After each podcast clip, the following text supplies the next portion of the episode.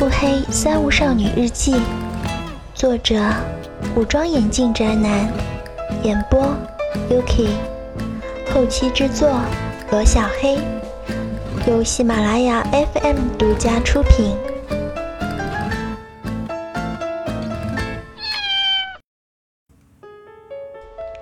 第一百四十九章：国家的真正统治者。我在博曼国的名字是沉香，这个名字是陈小姐当年恶作剧的产物，是把陈小姐海香河在天朝的假名字沉香，直接用拿来主义如法炮制的结果。因为这个假名字，我一下子长大了七岁，并且在这个塔托国，沉香这个名字。还成了陈小姐手下特务机关陈组组长的名字。陈组这个名字一定和陈小姐当年在天北的恶作剧有关。效忠于真的沉香，听命于伪的沉香，这两个沉香的名字里，都带有一个海香和小姐名字里没有的陈。陈组的存在，就是为了海氏家族监视和控制塔托邦黑白两道的特务组织。本名叫海香河的陈小姐，并不是一个简单的人。与她交手的政客都说，她是一个精明而又难缠的对手。在我的眼里，喜爱运动和恶作剧的陈小姐，只是一个能够按照自己眼中看到的世界的经未来而改变世界的人。简单的说，陈小姐拥有一种魔力，一种看透世间本源和编织未来的魔力。研究世界本源的学问有很多，像古代天朝的八卦、周易，西方的占星术，甚至是现代的生物工程和纳米科技，都是寻找事物本源和联系的科学。人们痴狂地研究这些科学，以图能够控制自己的未来，并且掌握他人的命运和资源。但是，什么东西一旦掺杂进了利益，就会变质。宗教、炼金术，还有骗子，就纷纷出现在我们这个世界中。人们为此而利益熏心，令各种骗术和自然科学大行其道，而真正能够寻觅到事物本源的科学和能力，则被淹没在历史的夹缝中。而陈小姐，则是天生拥有这种能力的人。她是那种看透世间本源和编织未来的可怕存在。虽然陈小姐的这种能力呈现得很模糊，但是对我们这些人类来说已经足够了。因为即便是神也无法把所有的东西都看得一清二楚。说起来有感到一些不可思议，但是这个世界上不可思议的事情太多了。现实中的三无少女，不就是本不应该存在的不可思议的事物吗？所谓不可思议的事物。只是我们还不知道那些未知所产生及存在的机理而已。但是未知的存在带给人们的，往往也是恐惧。就像我见陈小姐的第一面，就感到她很危险一样。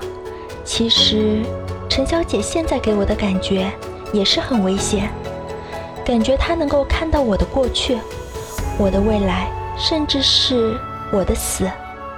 但是我还是在陈小姐的身边，享受着危险的快感，因为邪恶的事情总是快乐的，我无法阻止自己享受堕落的喜悦，所以现在的我，舍弃了自己原本平静的存在，在陈小姐身边，甘愿扮演着正版误导证明在原著中扮演的角色，在西方资本主义国家里。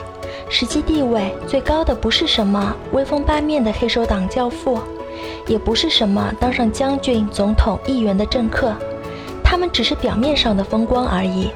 而真正统治国家的，其实就是控制国家经济命脉的财阀家族。民主国家的政客就是财阀的代理人，这个道理相信爷爷那一代人都知道。但是黑手党的起源。恐怕感兴趣的人就不是那么多了。无视那些被浪漫辞藻描绘的煽情野史和美丽的传说，我只看到冰冷的现实。其实，黑手党一词就是代理人的意思，有偿保护、谋杀、领地统治以及帮派合作就是他们的主要业务。但是作恶多端的黑手党也只是二老板的存在，真正花钱雇他们作恶的大老板就是大财阀。如果大财阀看哪个黑手党组织不顺眼，可以利用影响指挥国家的军队和警察直接弄死他。黑手党再猖狂，也没听说哪个敢和政府公开叫板之后还能继续存在的。米国黑手党的衰落和大批黑手党干部的死伤，就恰好说明了这一点。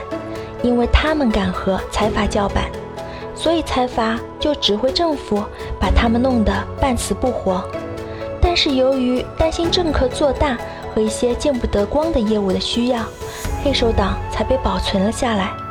但是我们建立的城组就不用担心这些，因为我们不是黑手党，而是控制政府的组织。说得更形象一些，只有过去举着红旗的罗萨国语言中的“组织”这个词，才是形容我们陈祖在塔多邦地位的最合适的词汇。凭借着自己手中的武器和金钱，陈小姐的海氏家族就是这片土地上真正的统治者。由于博曼国旧政府对海氏家族的贪得无厌，陈小姐雇佣了一批。政客联合其他势力，在国际上成功的给伯曼国政府抹黑，并且利用陈祖这样子的特务组织联系各方势力，最后建立了听命于海氏家族的武装，推翻了伯曼国中央政府在塔托邦的统治。在今天的塔托邦，虽然现在的总督是那个叫做博才的白胡子老头。但是那些官员们和黑道的都知道，那个白胡子老头只是一个摆设，一个傀儡。那个看起来活泼好动、大大咧咧的少女海香河，才是塔托邦真正的女王。扮猪吃老虎是玩政治的最高境界，严重怀疑陈小姐是玩这个套路的高手。